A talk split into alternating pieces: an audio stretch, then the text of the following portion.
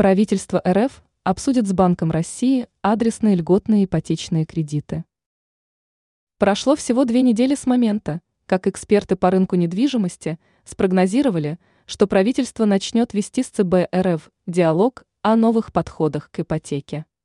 Камнем преткновения в этом вопросе стал факт того, что Банк России опасается роста задолженности по кредитам.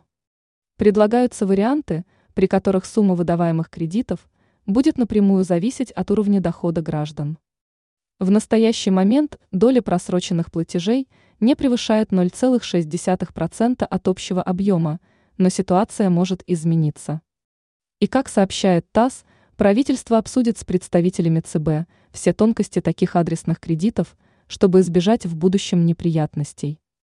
Поскольку ряд стран, в том числе США, из-за бесконтрольной выдачи ипотечных кредитов, в итоге столкнулись с кризисом неплатежей, и много организаций попросту обанкротились.